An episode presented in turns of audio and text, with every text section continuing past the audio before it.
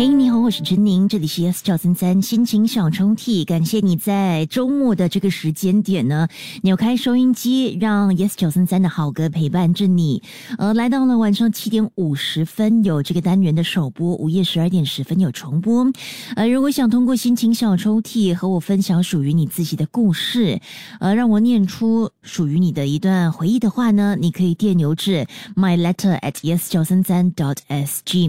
如果你想重温之前不同朋友们通过这个方式，呃，分享这样的故事，你也可以通过 Me Listen 或者是 Spotify。很快，哇，呃，一月份已经来到了第二十一天，哎，不是，今天不是二十一号，是第二十三天。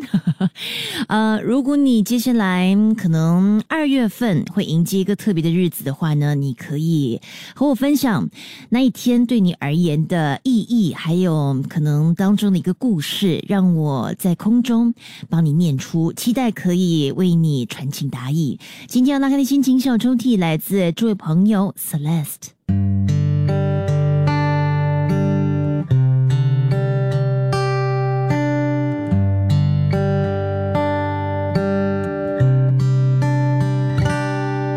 那一幕，在我脑海里已预演及彩排了无数次。人的想象力丰富吗？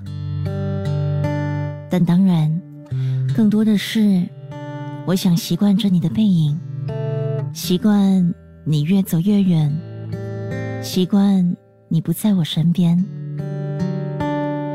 习惯了，当天才不会落泪。常常听人说，这世界很小。遇见他的时候，我无法否认，来自世界不同角落的我们，因学校的安排认识了。后来天时地利人和的情况下，我们又到了同一间公司，也在同一组搭档，环境似乎恨不得把我们凑在一起。我们也就自然的、理所当然的开始依赖彼此。记得有一次，他病得很严重，发高烧，咳个不停，感冒也放不过他。我也不知道为什么，但使命般的，我留守在他身边三天三夜，确保他退烧了才安心离开。而这一场大病。也改变了我们之间的关系。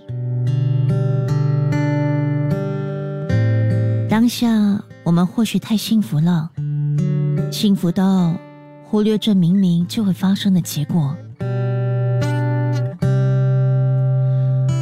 终究会到来的。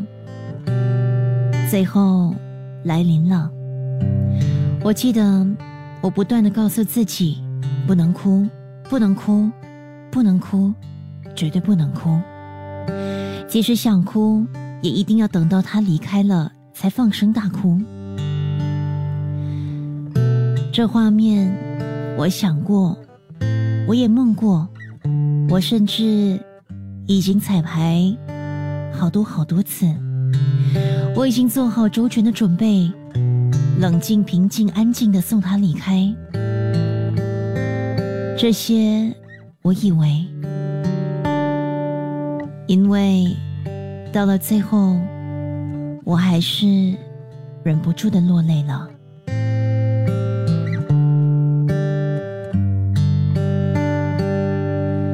那一刻，人常常挂在嘴边的 “small world”，其实一点都不小。没有你在我身边的世界，突然。变得好大好大，我不知道我们的将来会长什么样子，我也不想知道。只要此时此刻你是开心的，你是自由的，那就够了。再见，何时再次见面？即刻下载 Me Lesson 应用程序，收听更多心情小抽屉的故事分享。你也可以在 Spotify 或 Apple Podcasts 收听。